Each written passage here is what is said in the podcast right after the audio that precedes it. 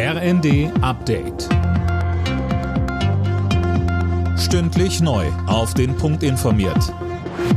Ich bin Mia Hehn. Guten Tag.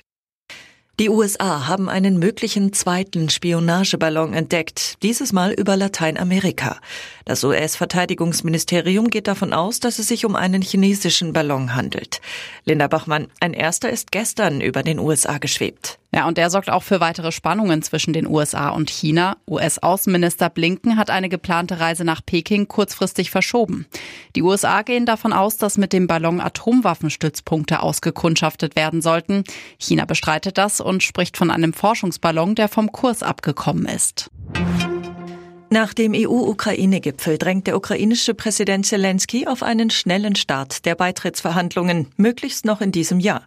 Die EU-Vertreter betonten dagegen, zunächst müsse Kiew noch eine Reihe von Bedingungen erfüllen, wie etwa einen härteren Kampf gegen Korruption.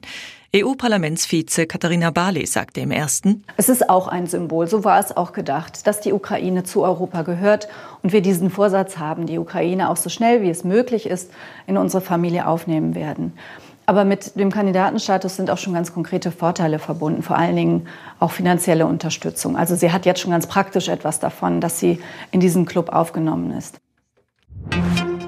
Die USA überweisen erstmals beschlagnahmtes Geld eines russischen Oligarchen an die Ukraine. Das kündigte US-Justizminister Garland bei CNN an.